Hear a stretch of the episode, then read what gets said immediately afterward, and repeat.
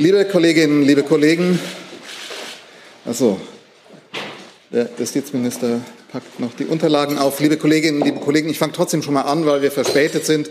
Diese Pressekonferenz, unsere Gäste kommen unmittelbar aus der Kabinettssitzung, daher die Verzögerung. Wir bitten um Verständnis und Nachsicht, bitten jetzt die Kolleginnen und Kollegen mit den Kameras sich allmählich zurückzuziehen, damit wir schnell anfangen können. Unsere Gäste sind der Bundesminister der Justiz, Herr Dr. Marco Buschmann, und der Bundesminister für Gesundheit, Herr Professor Dr. Karl Lauterbach. Und Sie stellen uns bekanntlich das neue Infektionsschutzgesetz vor.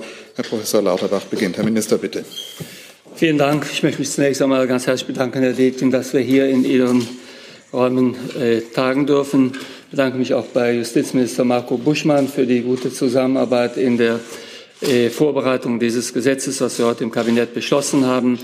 Das Gesetz hat eigentlich eine ganz simple Aufgabe. Wir wollen im jetzt kommenden Herbst deutlich besser für die Pandemie gerüstet sein, als das in der Vergangenheit der Fall gewesen ist. Und äh, ich rechne mit einer deutlichen Corona-Welle im Herbst, aber das ist hier nicht maßgeblich, sondern maßgeblich ist, sollte eine solche Welle kommen, müssen wir gut vorbereitet sein. Äh, dazu äh, bieten wir Vorbereitungen durch den Bund an und wir ermächtigen die Länder mit Möglichkeiten auf die Pandemie zu reagieren. Das äh, von uns bereits also erwähnte Sieben-Punkte-Programm muss ich hier nicht einmal vorstellen, aber der siebte Punkt ist eben das Infektionsschutzgesetz und da ermöglichen wir es den Ländern mit einer Maskenpflicht, mit Impfungen, mit Obergrenzen im also Innenraum äh, in einem Stufenplan vorzugehen. Das Ziel dieser Maßnahmen ist, dass wir Todesfälle, äh, schwere Long-Covid-Verläufe, schwere Verläufe, aber auch die Überlastung der Infrastruktur und die Überlastung der Kliniken vermeiden. Das sind die Ziele äh, der Maßnahmen, die wir heute beschlossen haben. Und bundesweit soll daher ab dem 1.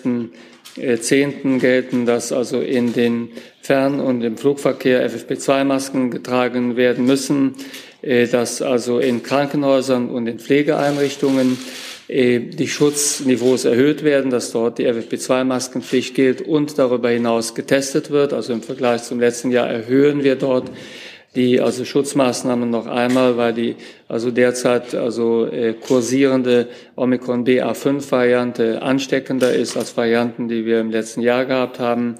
Äh, darüber hinaus also äh, ermöglichen wir es den Ländern in zwei Stufen auf die Pandemieentwicklung zu reagieren.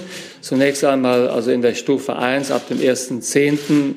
ist es den Ländern dann also in Abhängigkeit von der Entwicklung der Fallzahlen und der Gesamtschau der Pandemie möglich, äh, eine Maskenpflicht für die Innenräume äh, also zu, vorzusehen. Wenn eine solche Maskenpflicht vorgesehen ist, dann müssen die Länder auch die Ausnahme einer Testung ermöglichen. Das heißt, derjenige, der dann getestet ist, der ist von der Maskenpflicht befreit.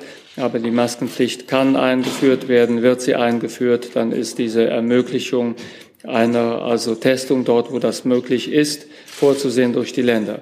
Darüber hinaus haben wir eine Regelung verändert im Vergleich zu dem Ihnen also vorliegenden Entwurf äh, von vor wenigen Wochen. Und zwar haben wir die Möglichkeit, dass also in den Innenräumen äh, von der Test von der Testung also äh, Abstand genommen wird und die Maskenpflicht also abgegolten wird durch eine frische Impfung oder durch eine frische Genesung. Diese Regelung halten wir weiterhin für sinnvoll. Die machen wir aber jetzt als Kann-Regelung für die Länder. Das heißt, die Länder können äh, die Maskenpflicht in den Innenräumen vorsehen und können dann also im Rahmen dieser Maskenpflicht diejenigen die frisch geimpft sind oder frisch genesen sind. Und das sind jeweils also diejenigen, die vor drei Monaten spätestens geimpft worden sind oder genesen sind, von der Maskenpflicht befreien. Somit, um es einfach zu machen, wenn die Maskenpflicht kommt, weil das Pandemiegeschehen ist, äh, also notwendig macht, von den Ländern beschlossen, dann kann der Test als eine Alternative zur Maske gesehen werden. Die Länder können es aber auch ermöglichen, dass stattdessen eine frische Impfung oder eine frische Genesung gilt. Wir wollen das vereinfachen, indem wir die Corona-Warn-App dann grün kennzeichnen. Ich werde meine Corona-Warn-App heute nicht noch einmal hochhalten, weil die, die App haben Sie ja alle schon gesehen. Und äh, somit also ist diese Regelung also fortgesetzt worden. Sie ist aber jetzt als eine Kann-Regelung der Länder also vorgesehen worden. Darüber hinaus haben natürlich also die Veranstalter wie auch die also äh, Gastronomie wie auch also die Bars, die Cafés und die Restaurants, die haben die Möglichkeit also äh, mit vom Hausrecht Gebrauch zu machen. Die können dann zum Beispiel ihre Einrichtungen also so führen, dass man entweder nur mit einer Maske Zutritt hat oder nur mit einem Test oder beispielsweise mit einem Test oder einer frischen Impfung oder einer frischen Genesung. Das sind die Regeln, die ab dem 1.10 durch die Regierungen der Länder ermöglicht werden können. Äh, wenn die Pandemie das notwendig macht, die Fallzahlen steigen, die kritische Infrastruktur ist bedroht, der Pandemieradar zeigt also, also ein dynamisches Infektionsgeschehen, wir haben viele Tote oder wir haben viele schwere Verläufe, dann können die Länder in der Gesamtschau dieser Kriterien eine zweite Stufe äh, hier zünden. Und diese zweite Stufe würde dann vorsehen, dass die Maskenpflicht im Innenraum grundsätzlich gilt, dass es dann keine Ausnahmen mehr gibt für getestete, frisch Genesene oder frisch Geimpfte. Es kann dann auch vorgesehen werden, dass in den Innenräumen wie auch draußen Abstandsgebote gelten. Und es kann dann auch vorgesehen sein, dass also Obergrenzen für die Innenräume gelten, so dass also zum Beispiel in den Restaurants oder in den Cafés oder aber in den, also bei den Veranstaltungen nur eine bestimmte Zahl von Personen äh, Zutritt hat, so dass wir dann quasi noch einmal nachlegen können äh, durch die also Regeln, die wir beschlossen haben. Insgesamt glaube ich, ist das ein gutes Instrumentarium. Wir haben also Maskenpflicht, wir haben Impfungen am Platz, wir haben frische Genesenenausweise, wir haben Testungen am Platz, wir haben sogar die Möglichkeit, also die Maskenpflicht in den Außenräumen vorzugeben, wenn also in dieser zweiten Stufe das notwendig ist. Wir haben die Möglichkeit, dass also die Ausnahmen für die Innenraummaskenpflicht aufgehoben wird und wir können Obergrenzen einführen, also ein breites Instrumentarium. Ich hoffe nicht, dass es in der Gänze eingesetzt werden muss, aber es muss eingesetzt werden können. Und darauf haben wir uns verständigt. Schließlich, wir haben uns auch darauf verständigt, dass es einen weiteren Lockdown oder Schulschließungen nicht geben wird. In den Schulen ist vorgesehen, dass Masken vorgegeben werden können. Ab der fünften Klasse in den Kitas und in den also Grundschulen können auch Testungen vorgegeben werden. Aber von Schulschließungen oder Schließungen anderer Art und Lockdown-Regelungen haben wir Abstand genommen. Herr Minister, vielen Dank. Hey Leute, politischer Journalismus muss nicht kommerziell oder öffentlich-rechtlich sein. Podcasts müssen nicht durch grässliche Werbung finanziert sein. Jung Naiv ist der beste Beweis dafür. Damit das so bleibt, unterstützt uns einfach finanziell. Danke vorab und jetzt geht's weiter. Und Herr Minister Dr. Buschmann, bitte.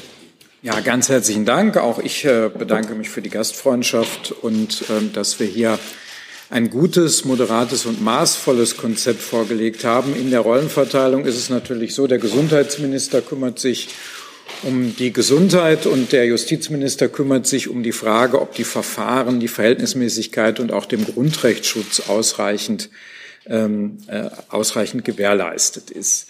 Ähm, ich will einmal was zum Verfahren sagen. Ich glaube, dass wir ein hohes Maß an Transparenz in diesem Verfahren und auch an Qualitätssicherung gewährleistet haben, wie vielleicht noch nie in der Pandemie. Denn wir haben uns ja exakt an den Fahrplan gehalten, den wir auch schon im Frühjahr angekündigt haben. Da gab es ja die Sunset-Klausel für die Maßnahmen. Wir hatten im Gesetz den Termin, zu dem der Evaluierungsbericht uns vorliegt. Und diese Termine waren auch so angeordnet, dass dazwischen Beratungen in der Regierung stattfinden konnten, Beratungen mit den Ländern stattfinden konnten und jetzt auch ein reguläres Gesetzgebungsverfahren im September im Bundestag stattfinden kann. Ich glaube, das ist erstmal ein Gewinn, weil dadurch äh, gewährleistet war, dass diese Ideen und Vorschläge natürlich ganz anders rückgekoppelt werden können. Auch wir haben ja unseren ersten Vorschlag vor drei Wochen schon der Öffentlichkeit präsentiert und auch äh, in diesem Zusammenhang gab es ja Rückmeldungen, Kommentierungen auch aus den Ländern, aus der Wissenschaft, auf die man da eingehen konnte. Also ich glaube, ein so hohes Maß an Transparenz, an Planbarkeit, auch an Konsultationsprozessen hat es noch nicht gegeben und das ist ein Stück Verfahrensklugheit. Das ist meine erste Bemerkung. Die zweite Bemerkung ist natürlich die, wenn es um die Frage geht, Maßnahmen, brauchen wir das überhaupt? Und ich weiß, es gibt gerade in der jetzigen Stimmung, wo wir eine sehr stabile Lage haben, im Moment so das Gefühl, kann dieser ganze Mist nicht einfach vorbei sein? Und offen gestanden, ich würde mir das auch am liebsten wünschen, aber das Virus ist eben nicht weg. Und wir bereiten uns ja nicht auf eine Lage vor für den Fall, dass alles so bleibt, wie es jetzt ist, sondern wir müssen uns vorbereiten auf eine Lage, wie sie mutmaßlich, sagen wir mal, im Herbst, Winter eintreten kann, und zwar nach Annahme auch kritischer Wissenschaftlerinnen und Wissenschaftler. Ähm, und äh, die sagen uns, dass eine Lage eintreten kann, dass wir eben nochmal in eine schwierige Situation geraten, auf die muss man sich vorbereiten. Warum ist dieses Paket maßvoll?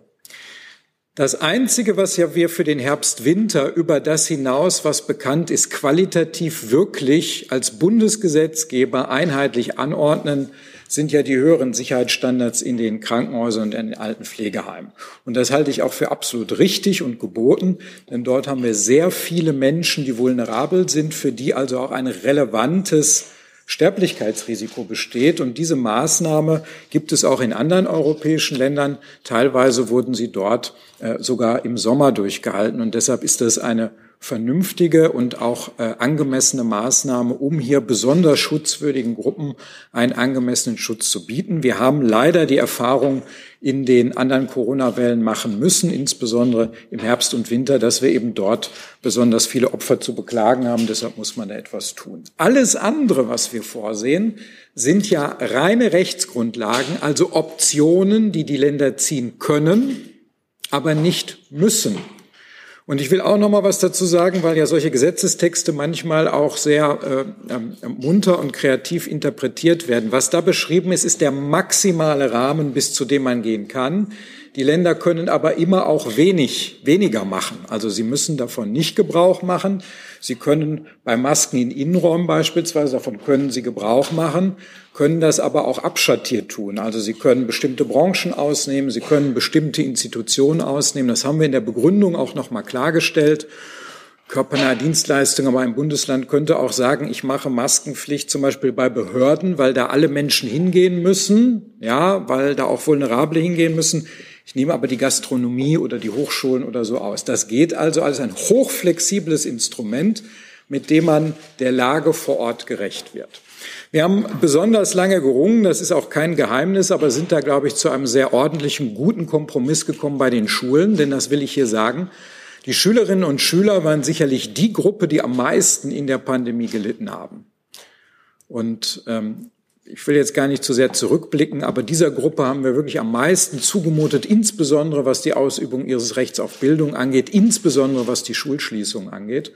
Und deshalb bin ich auch froh, dass wir uns zügig darauf einigen konnten, dass die, das Instrument der Schulschließung also völlig unverhältnismäßig ist und dass wir auch beim Instrument der Maske eben hier die jungen Schülerinnen und Schüler, die Kinder rausnehmen bis zur Klasse 4 und ansonsten folgende Regel gilt. Ab Klasse 5 können die Bundesländer ja auch nicht einfach sagen, zur allgemeinen Pandemieabwehr mache ich jetzt Maske an den Schulen, sondern dort ist ja der Gedanke, der im Gesetz steht, wenn die Alternative wäre, dass ansonsten beispielsweise durch hohe Zahl von Krankheitsfällen in den Lehrerkollegien kein Präsenzunterricht mehr aufrechterhalten kann und wir ansonsten die ganze Klassen und Jahrgänge nach Hause schicken müssen, dann ist es doch besser, mit medizinischer Maske Präsenzunterricht anbieten zu können, als keinen Präsenzunterricht anbieten zu können. Und ich glaube, das ist eine vernünftige Regelung und dann war zwischenzeitlich in der Diskussion mit den Ländern nochmal unklar, ist das wirklich eine harte rechtliche Voraussetzung. Wir haben es in der Begründung nochmal klargestellt, also dieser Gedanke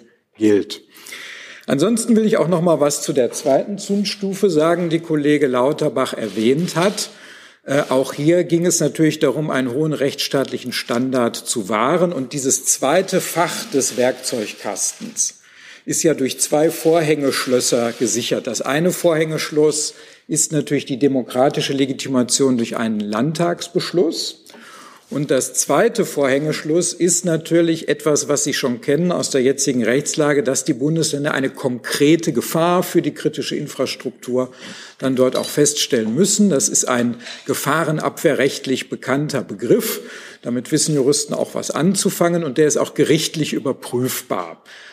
Und selbst wenn das der Fall ist, haben wir auf der Rechtsfolgenseite sehr maßvolle Maßnahmen. Wir haben auch einige Instrumente gegenüber der jetzigen Rechtslage sogar aus dem Werkzeugkasten rausgenommen. Sie alle kennen die 2G, 3G Zugangsbeschränkungen, die die alte Hotspot-Regelung vorsieht. Die haben wir äh, rausgenommen, weil die auch wirklich sehr umstritten war und vom Evaluierungsgremium auch als nicht sehr zweckmäßig empfunden wurde.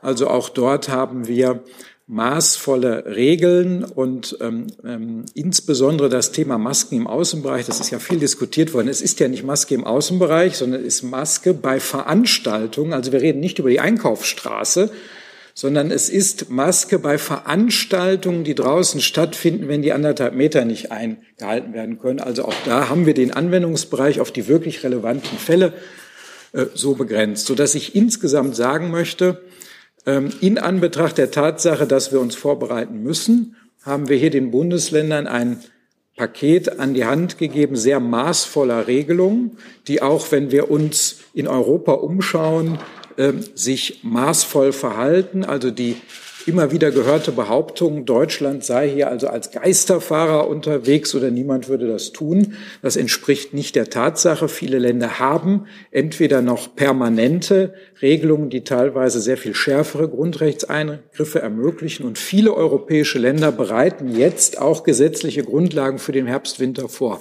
Niederlande, Frankreich, Finnland, also viele Länder sind genau in der Debatte, in der wir uns jetzt befinden. Und wir haben im Vergleich zu diesen Entwürfen hier ein sehr moderates, grundrechtsschonendes Konzept vorgelegt. Und damit möchte ich meine Ausführungen beenden. Danke, Herr Minister. So, wir haben eine knappe halbe, eine gute halbe Stunde noch Zeit für Ihre Fragen, weil danach bekanntlich die Regierungspressekonferenz ist. Viele Fragen habe ich schon notiert. Ich weiß nicht, ob alle drankommen. Andreas Rinke beginnt, dann die Kollegin dort. Ja, danke schön. Eine Frage, die sich eigentlich an beide Minister richtet.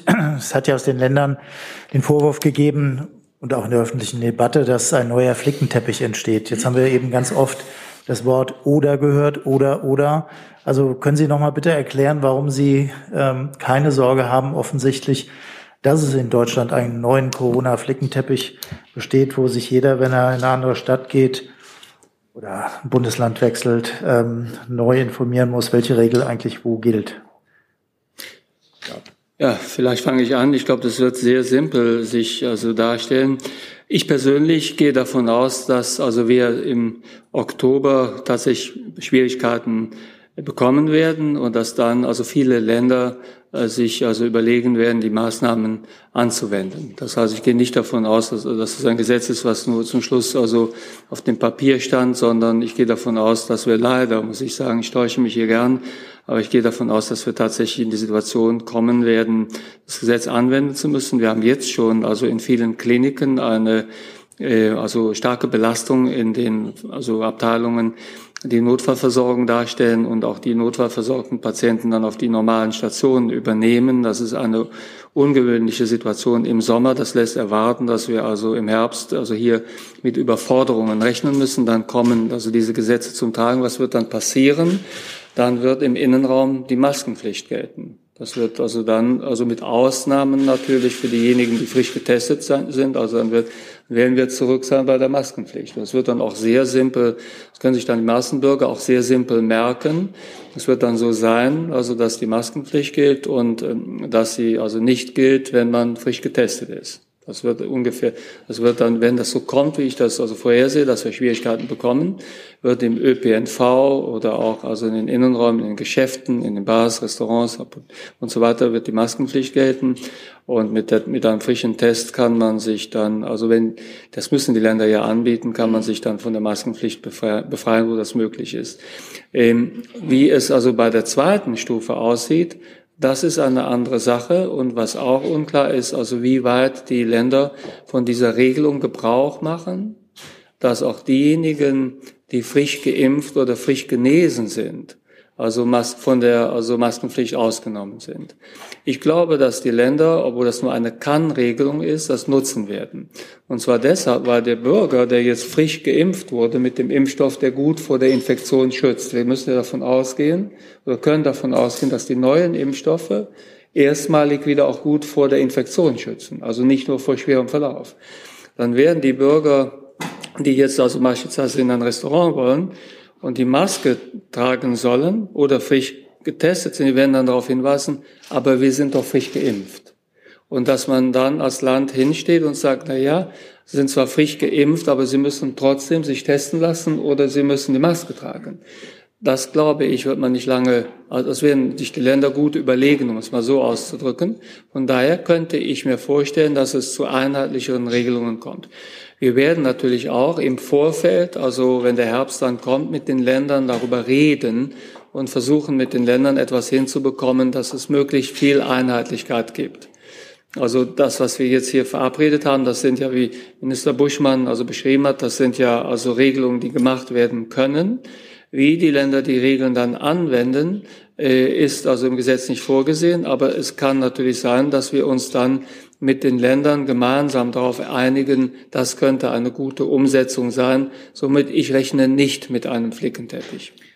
Zum Flickenteppich nur zwei äh, kurze Anmerkungen. Einmal ist es ja so, äh, im Vorfeld unserer Beratung kam ja aus den Ländern der Wunsch nach einem viel breiteren Instrumentenkasten. Also noch im Juni habe ich ja äh, sind ja Papiere veröffentlicht worden, beispielsweise von Bayern, Hessen, Nordrhein-Westfalen, Baden-Württemberg, die viel schärfere Maßnahmen verlangt haben, Kontaktbeschränkungen. Sie alle erinnern sich, das ist die Grundlage dafür, dass wir demnächst zählen, wie viel Besuch äh, bei der Oma zu Weihnachten kommen kann. Also mit diesen Dingen beschäftigen wir uns nicht. Der gesamte private Bereich ist in die Eigenverantwortung der Bürger gestellt. Und allein schon dadurch, dass das Instrumentarium schmalbandiger geworden ist, ist ja schon mal äh, eine größere Einheitlichkeit sichergestellt. Also die äh, Möglichkeit zu variieren ist ja von vornherein kleiner. Und zweitens muss ich wirklich eins sagen, mich hat dieses pauschale Schlagwort des Flickenteppichs noch nie überzeugt, weil es ein Prinzip in unserem föderalen Staat ist, dass die Gefahrenabwehr von den Ländern vor Ort geregelt und besorgt wird. Also jedes Land hat sein eigenes Polizeirecht, sein eigenes Gefahrenabwehrrecht. Und hier haben wir die Situation, dass für den Infektionsschutz der Bund zwar gesetzgeberisch zuständig ist, aber natürlich die Länder das machen, je nach Lage vor Ort. Und im Gefahrenabwehrrecht gilt eben, wenn ich eine schwierige Gefahrenlage habe, dann kann ich auch mehr Maßnahmen machen. Und wir haben oft genug in der Pandemie gesehen, dass die Situation in den Bundesländern unterschiedlich ist, teilweise in den großen Flächenländern sogar sehr unterschiedlich ist. Und äh, weil unser Credo ist, äh, gefahrenadäquates äh, Handeln zu ermöglichen, ist es also absolut sinnvoll, den Bundesländern vor Ort die Möglichkeit, auf die Lage vor Ort zu reagieren zu geben und nicht das ganze Land über einen Kamm zu scheren. So, mit der Bitte, sich auf möglichst eine pointierte Frage zu konzentrieren, damit viele Kolleginnen und Kollegen drankommen. Die Kollegin dort in der Mitte und danach dann Thilo Jung.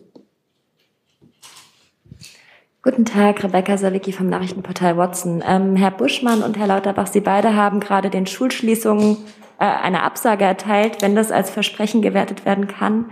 Äh, wie genau soll das tatsächlich ablaufen, wenn die Zahlen aufgrund einer schlimmeren Variante beispielsweise im Herbst durch die Decke schlagen würden? Ja, also, also ich, wir müssen da gar nichts versprechen, sondern unser Pandemiekonzept ist ja gesetzgeberisch in, im künftigen Paragraph 28b des Infektionsschutzgesetzes beschrieben, immer vorausgesetzt, der Gesetzgeber beschließt das so. Wir machen ja nur einen Vorschlag, das Parlament behält das letzte Wort.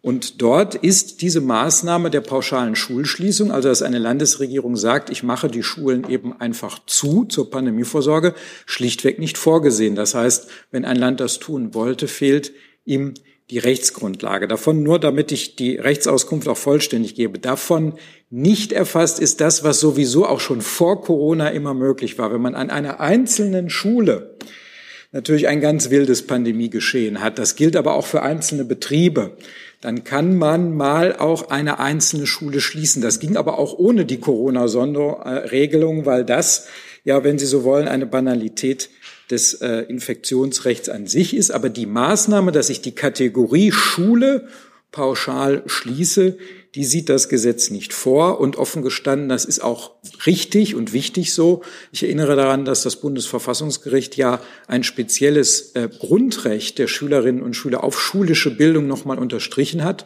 Und dem müssen wir gerecht werden, weil diese Gruppe, ich wiederhole es nochmal, wirklich bislang auch am meisten in der Pandemie gelitten hat.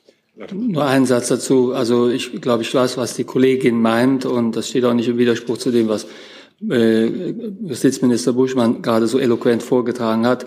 Aber es ist natürlich denkbar, dass es eine Variante gäbe, die also zum Beispiel ganz besonders Kinder befällt. Besonders schwere, schwer verlaufen, verweigern. Das ist denkbar, das glauben wir nicht, dass das so ist.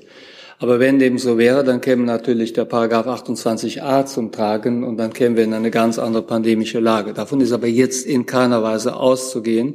Ich möchte aber der Vollständigkeit äh, halber darauf hinweisen, dass wir auch für solche, also äh, nicht zu erwartenden Veränderungen vorbereitet werden. Das setzte allerdings einen Beschluss des Deutschen Bundestages voraus. Also so ganz einfach geht das nicht, ne, weil wir über die Frage der Erwartungssicherheit sprechen.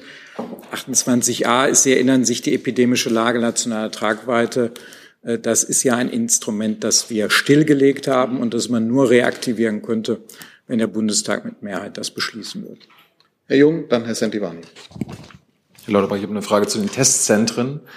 Äh, da haben Sie eine Plausibilitätsprüfung dem LKI ähm, verordnet. Mich würde mal interessieren, seit wann hat denn das LKI Kompetenzen für Kriminalitätsbekämpfung? Seit wann weiß das LKI, wie man Abrechnungsbetrug äh, erfasst? Dafür bekommt das LKI von Ihnen kein extra Geld, kein extra Personal. Die KV, die das sonst äh, hätten machen müssen, bekommen trotzdem weiter ihr Geld, obwohl die es selbst nicht machen wollen. Und im RKI selbst spricht man von einer Unverschämtheit ihrerseits, dass das ein großer Witz sei. Darum würde mich mal interessieren, wie Sie auf diese, Zitat, Schnapsidee gekommen sind. Zunächst einmal, also die Leitungsebene des RKIs, mit der ich also im stetigen Austausch bin, hat sich bei mir, was diese äh, also Aufgabe angeht, äh, ähm, verständnisvoll gezeigt und ich habe daher also bisher keine also Beschwerden dieser Art auf dieser Ebene gehört. Äh, man arbeitet also an der Umsetzung. Und zum Zweiten, es handelt sich um eine statistische Prüfung. Also die also eigentliche Abrechnung erfolgt durch die Kassenärztlichen Vereinigung, wird auch weiter vergütet.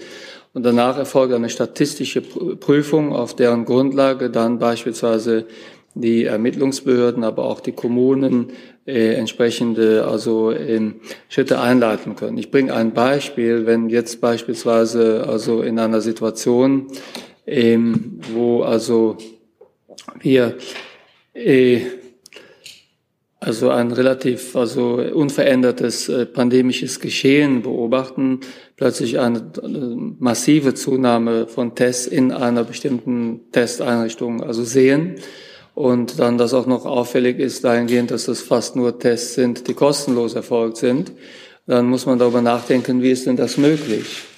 Also was für Gründe gibt es denn dafür? Und das kann dann geprüft werden. Das kann dann zum Beispiel also eine ganz natürliche Konsequenz haben, dass das ein Testzentrum ist, was sich verlegt hat und beispielsweise vor einer Klinik liegt, sodass dort diejenigen getestet werden, die also in die Klinik wollen und daher das nicht bezahlt werden muss. Es kann andere Gründe haben. Aber durch diese statistische Auffälligkeitsprüfung, die im Vorfeld der eigentlichen Überprüfung der Testzentren geschieht, kommen wir ein ganzes Stück weiter. Kurze Nachfrage. Sie halten das also immer noch für sinnvoll, weil Sie gerade die Gespräche mit der Leitungsebene beim RKI angesprochen haben. Mein Stand ist, dass Sie zum Beispiel mit dem RKI-Präsidenten Wieler seit Monaten nicht mehr sprechen. Ist das falsch? Nein, das ist nicht richtig. Also ähm, mit Herr Wieler, also ähm, hat urlaubsbedingt, also an den letzten, an der letzten, also Bundespressekonferenz äh, nicht teilnehmen können und ist aber also in diesen wichtigen Fragen auf Leitungsebene kompetent und äquivalent vertreten. Herr Sentivani, dann die Kollegin rechts, bitte. Ähm, wer auch immer es beantworten will, bleibt es bei der Regelung, wonach von Testpflichten Menschen ausgenommen sind, die frisch geimpft ähm, oder genesen sind, also eine ähnliche Drei-Monats-Regelung ähm, bei der Frage Krankenhäuser und Pflegeheime. Danke. Nein, dabei ist es nicht äh, geblieben. Also diese Ausnahmeregelung gilt für Krankenhäuser und Pflegeeinrichtungen nicht. Wir haben dort das also Schutzniveau deutlich erhöht, dahingehend, dass dort sowohl die Maske getragen werden muss, FFP2-Maske getragen werden muss und getestet werden muss, aber eine Ausnahmeregelung also für Geimpfte, frisch Geimpfte oder frisch Genesene besteht nicht mehr. Wir haben auch, also wir haben uns also in diesem Bereich dafür entschieden, mehr Schutz anzubieten. Das Gleiche gilt auch für den also Fernverkehr. Da ist ja jetzt die FFP2-Maske vorgesehen. Die Situation ist einfach die, dass die äh, also Omikron BA5-Variante so hoch ansteckend ist, dass tatsächlich hier ein gutes Schutzniveau nur durch also qualitativ hochwertige Masken erreichbar ist und dass wir also die Testung zusätzlich in den medizinischen Einrichtungen vorsehen. Ja, ich darf vielleicht eine Anmerkung dazu machen. Hier zeigt sich ja die Verfahrenstransparenz. Wir haben vor drei Wochen unseren Entwurf vorgestellt und dann war ja diese Ausnahme sicherlich das am meisten diskutierte, auch kritisch diskutierte Element. Und da ist auch vieles missverstanden worden, das will ich dazu sagen. Also vieles, was über diese Regelung behauptet worden ist, vom Impfabo oder was es da sonst noch alle gibt, gab der Entwurf ja überhaupt nicht her. Trotzdem haben wir natürlich auf diese Debatte reagiert und zwar an zwei Stellen. Das eine ist eben, dass wir diese Ausnahme bei den Krankenhäusern gestrichen haben und, das hatte Kollege Lauterbach ja schon geschildert, dass wir aus dieser Pflichtausnahme wenn Länder denn zum Instrument der Maske in Innenräumen greifen wollen, dass wir daraus eine Ermessensentscheidung der Länder äh, gemacht haben. Und das zeigt auch, wie transparent das Verfahren ist und dass wir auch auf äh, Kritik hier natürlich reagieren. Dann gehen wir nach rechts. Sie hatten sich, glaube ich, beide gemeldet. Ja. Und sind dran. Ja. Bitte. Nur mich vorzustellen. Spiekermann, ZDF Hauptstadtstudio. Danke, Herr Dietjen. Ähm, ich habe die Frage zu, das wird Sie nicht überraschen, äh, zu Twitter und gestern die Bilder von äh, dem Kanzler und Habeck, die ohne Maske äh, gereist sind. Gleichzeitig sagen Sie heute, dass Sie die Regelung an Bord verschärfen, also keine OP-Maske mehr, sondern FFP2. Wie passt das zusammen? Ja, zunächst einmal, also äh, die Regeln der Flugbereitschaft sind eingehalten worden und darüber hinaus ist sogar also ein Test also, äh, gemacht worden für alle, die mitgeflogen sind. Äh, die Regeln, die wir jetzt hier verschärfen, das ist eine Antwort quasi auf die epidemiologischen Gegebenheiten. Also die, die Grundüberlegung ist die, wenn man schon also eine Maske trägt im Fernverkehr, wo das Risiko der Ansteckung hoch ist, bei der Omikron BA5 Variante, dann soll die Maske auch wirken. Und da hat man einfach einen deutlich besseren Schutz, wenn man eine FFP2-Maske trägt. Ja, ich kann zu den Abläufen vielleicht etwas sagen. Wenn ein solcher Umstand am Tage vor einer Kabinettsentscheidung bekannt wird, dann lassen es die Abläufe gar nicht zu, selbst wenn man wollte, da jetzt Änderungen vorzunehmen. Mein Gefühl ist, dass sich das Parlament noch mal damit beschäftigen wird. Und meine persönliche Meinung ist, das ist jetzt keine rechtliche Einschätzung, denn es ist in der Tat exakt so, wie Kollege Lauterbach gesagt hat, dass die internen Regelungen der Flugbereitschaft eingehalten worden sind. Politisch würde ich uns empfehlen, als Bundesregierung, dass wir überall die gleichen Regeln anwenden, die auch sonst gelten. Denn sonst entsteht natürlich das Gefühl, dass man den Bürgerinnen und Bürgern bereit ist, etwas zuzumuten, was man sich selber nicht zumuten möchte. Und deshalb kann ich auch ein Stück weit verstehen, dass da so viel drüber gesprochen wird. Hatten Sie noch eine Zusatzfrage, Frau Spiekermann? Ja. Ähm, es entsteht ja nicht nur das Gefühl, sondern es ist ja ein Fakt. Also nur um Sie zu ergänzen. Und ähm, wie Sie sagen auch, Herr Minister Lauterbach, es gibt eigene Regeln für die Luftwaffe. Also äh, wie kann denn das sein? Also das, das, das sozusagen, das rechtfertigt es ja eigentlich nicht. Naja, es ist eben so. Es gibt eigene Regeln für die Luftwaffe und für die Flugbereitschaft und die sind hier zur, zum Einsatz gekommen. Und über diese Regeln hinaus sind dann diejenigen, die mitgereist sind, noch getestet worden. Mehr kann ich dazu nicht sagen. Somit die Regeln, die gehalten sind, eingehalten worden und darüber hinaus fand der Test statt. Bitte, wir bleiben beim gleichen Mikrofon. Bitte. Mhm. Christiane Hübscher, ebenfalls vom ZDF. Dann vielleicht nochmal an Sie, äh, Herr Buschmann, die Frage.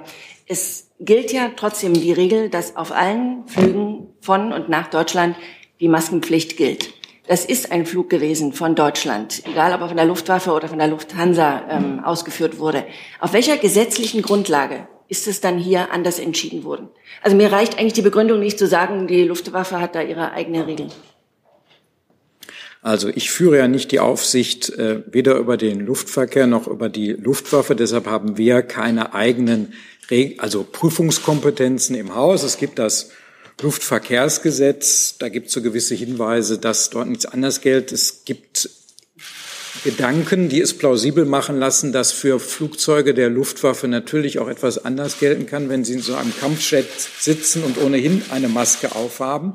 Aber das sind alles Fachfragen, die kann Ihnen das Bundesverteidigungsministerium erläutern, auf welcher Grundlage diese Regeln ähm, ausgegeben worden sind. Das ist nicht die Zuständigkeit des BMJ. Und was ich politisch für klug hielte, das habe ich ja vorhin gesagt, dass es politisch klug wäre, jedenfalls in vergleichbaren Situationen, wo eine Maschine genutzt wird, wie eine andere Linienmaschine auch, dann dort am besten die gleichen Regeln anzuwenden, auf welcher Grundlage auch immer. Im Zweifelsfall sogar freiwillig, weil das dann Führen durch Vorbild ist.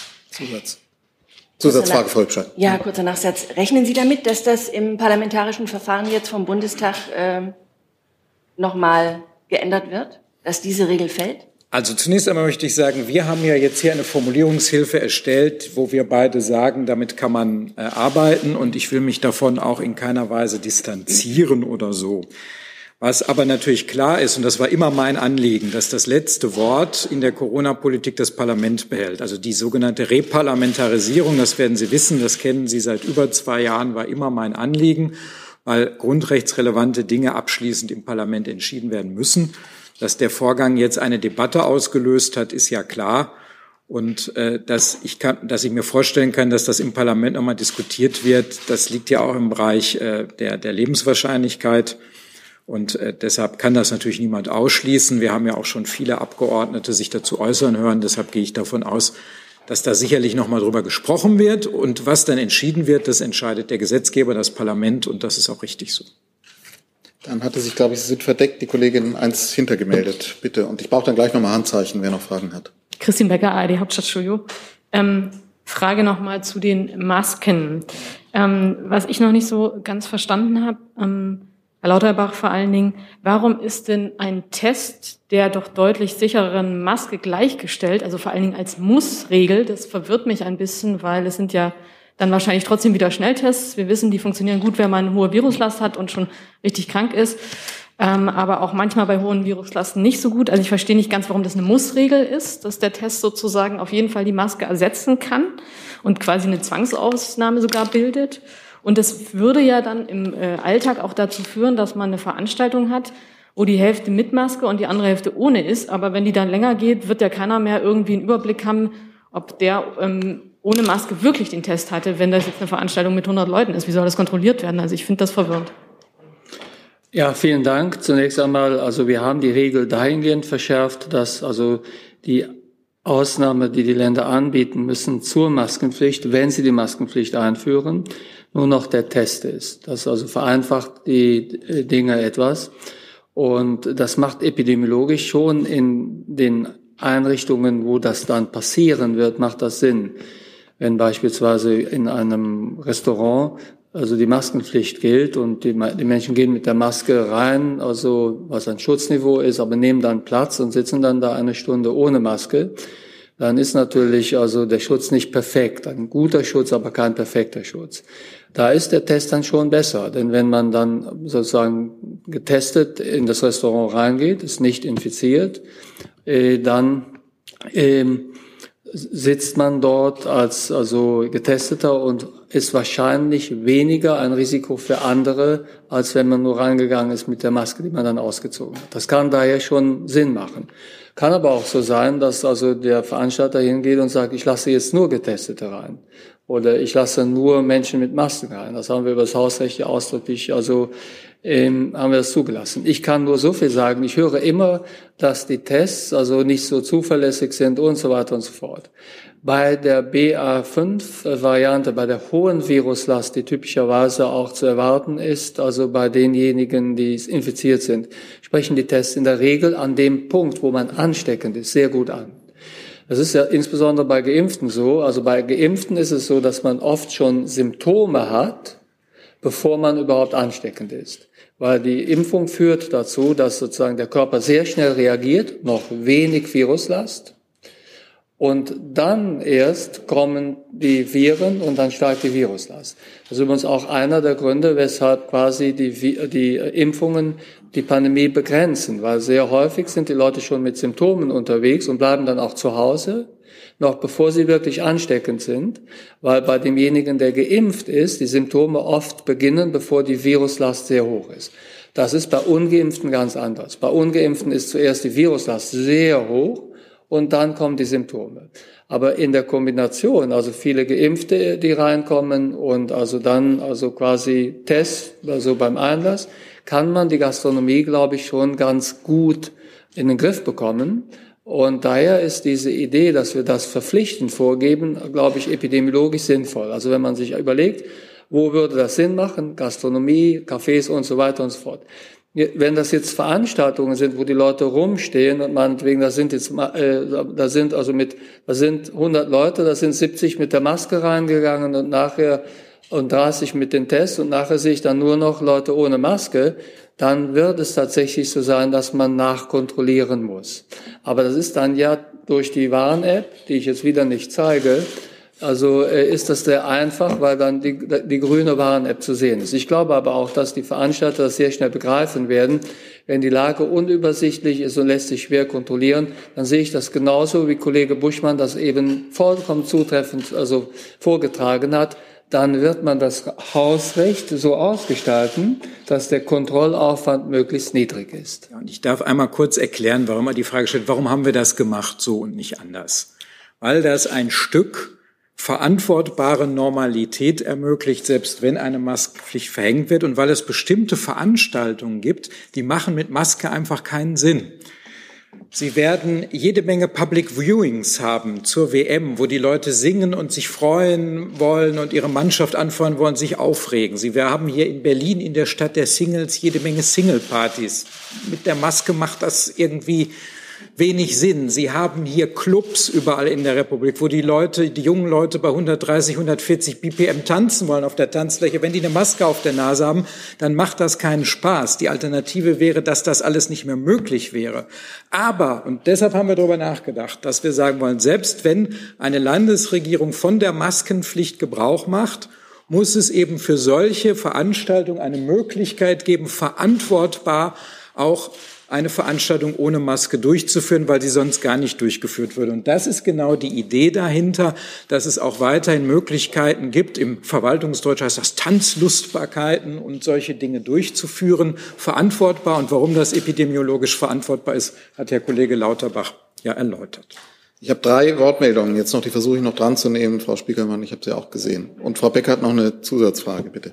Nachfrage dazu, aber ähm, wenn Sie das so erklären, äh, schön und gut, aber dann wäre ja von der Logik her, zumindest was die Gastro angeht, weil da, also Maskenpflicht in der Gastro ist ja eh ein Witz, man geht an seinen Platz und hat keiner mehr die Maske auf, das ist ja so. Dann wäre es doch sinnvoller gleich zu sagen, es gibt die allgemeine Testpflicht dann in dieser ersten Stufe und nicht die Maskenpflicht. Also ähm, erstmal muss man ja sagen, Sie sind so ein bisschen glaube ich, herauszuhören in der Logik drin, es ginge noch darum, jede einzelne Infektion in jedem Fall möglichst zu verhindern. Aus dieser Phase der Pandemiebekämpfung sind wir ja raus, sondern wir arbeiten mit Maßnahmen, die den die Sinn und Zweck verfolgen, insgesamt das Infektionsgeschehen nicht so außer Kontrolle äh, geraten zu lassen, dass wir eben diese schweren Probleme bekommen. Und deshalb ist natürlich die Dämpfung der Pandemie, also so ein bisschen flatten the curve nur auf etwas höherem Niveau Sinn und Zweck. Und deshalb geht es gar nicht darum, jede einzelne Ansteckung zu verändern, insbesondere weil die Menschen ja sich selber entscheiden, einen Kaffee aufzusuchen, sondern es geht darum, insgesamt das Infektionsgeschehen in einem Maß zu halten, dass es uns als Gesellschaft äh, keine äh, unerträglichen Probleme macht und gleichzeitig eben auch ich sag mal, verhältnismäßig ist die Leute nicht überfordert und den Menschen in einer schwierigen Lage, die ja nicht nur wegen Corona angespannt ist, auch noch ein bisschen Normalität ermöglicht. Und deshalb ist das, glaube ich, ein guter, auch gesellschaftspolitisch guter Kompromiss. Herr Lauterbach. Mein Satz ist so, die Regeln müssen halt einfach sein. Und eine einfache Regel ist jetzt hier, also es kommt dann die Maskenpflicht und der Test kann die Ausnahme sein. Somit also ist das tatsächlich, um die Regeln einfach zu halten. Ich gehe sowieso davon aus, wenn wir sehr hohe Fallzahlen haben, wir werden auch noch mal eine Kampagne machen, wo die Risiken von Long Covid klar also erläutert werden für jüngere Leute, aber auch für ältere Leute.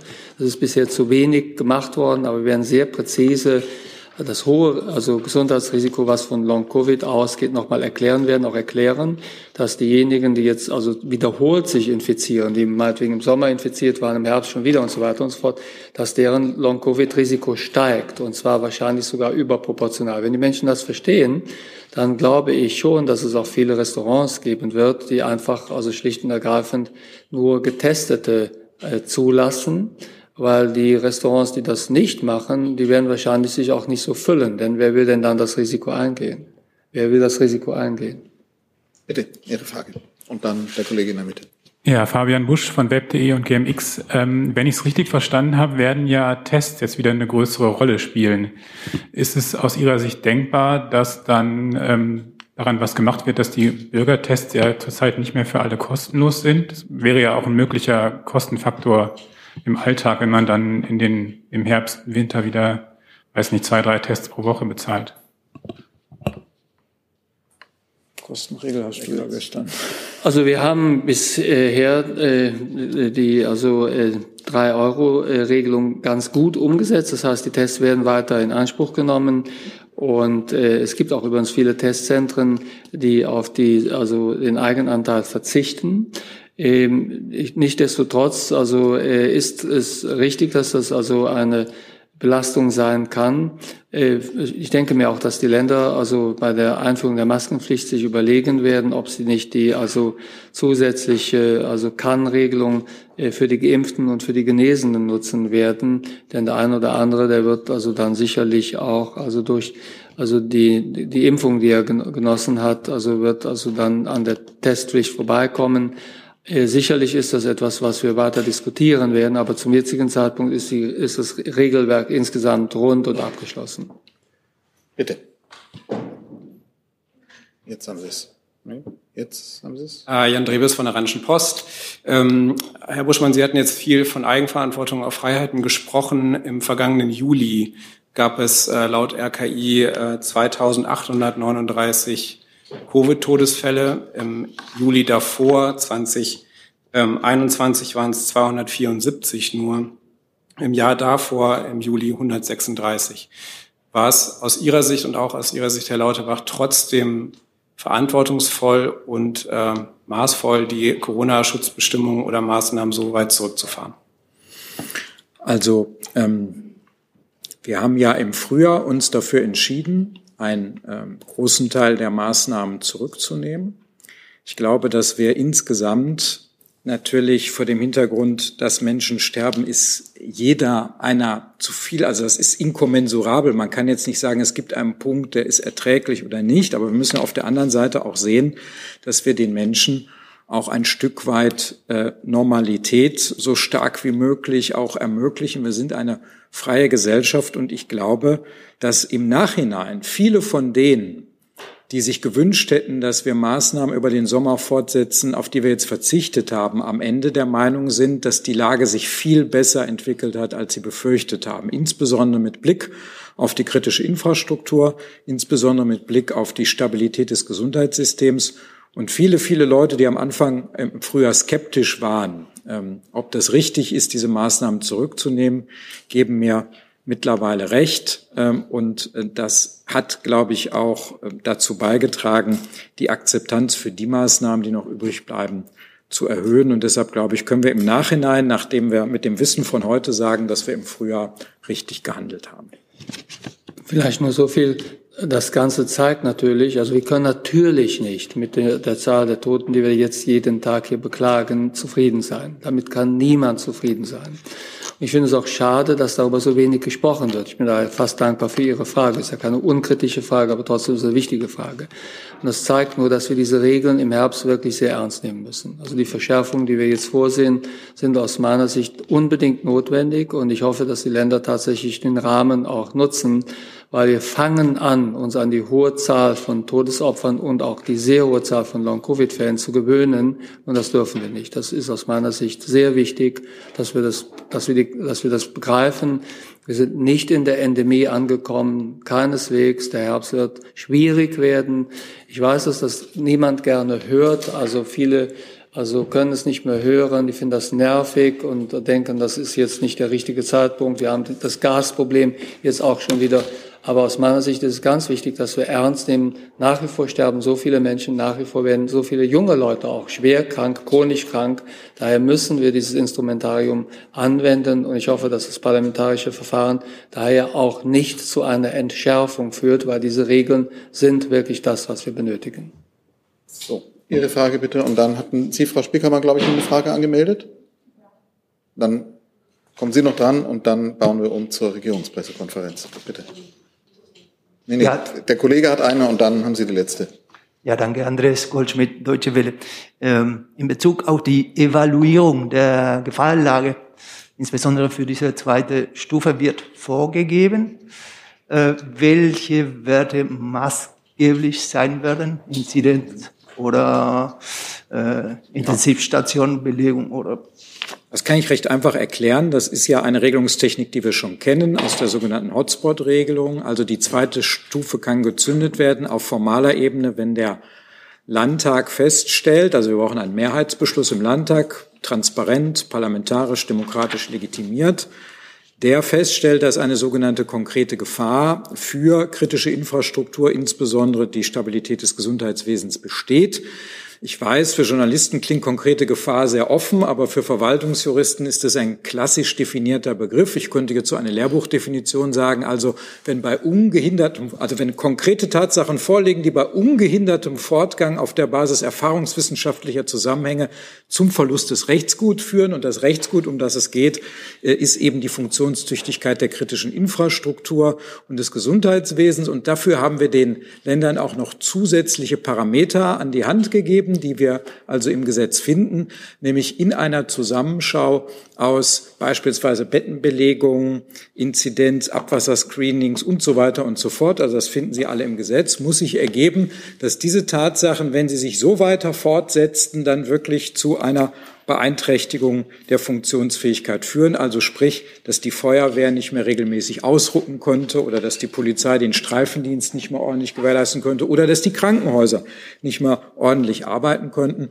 Und das ist eigentlich relativ präzise umschrieben und das deutsche Gerichte und deutsche äh, Verwaltung auch damit umgehen können, haben wir ja im Sommer gesehen. Denn ein Bundesland hat damit gearbeitet, da haben die Gerichte die Grenzen aufgezeigt, dass die die überschritten haben. Und ein anderes Bundesland hat davon Gebrauch gemacht, da haben die Verwaltungsgerichte die Regelung gehalten. Also wir haben ähm, eigentlich Erfahrung damit und äh, deshalb werden die Landesverwaltungen damit auch vernünftig umgehen können.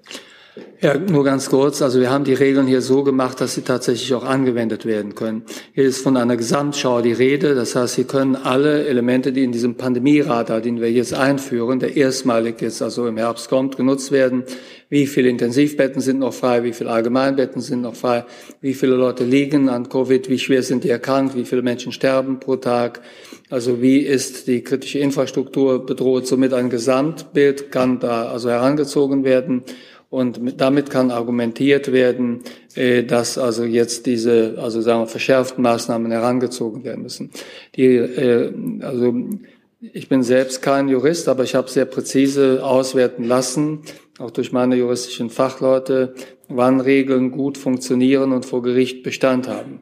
Die haben dann Bestand, wenn ein Gesamtbild gemalt werden kann und dieses Gesamtbild kann gut begründet werden, so dass sich quasi ein Eindruck also ableiten lässt, was würde passieren, wenn wir jetzt nichts unternehmen. Und diese Regelung habe daher, darauf habe ich auch großen Wert gelegt, zusammen mit Herrn Buschmann, so gemacht, dass sie in der Praxis auch eingesetzt werden können, wenn die Fallzahlen steigen.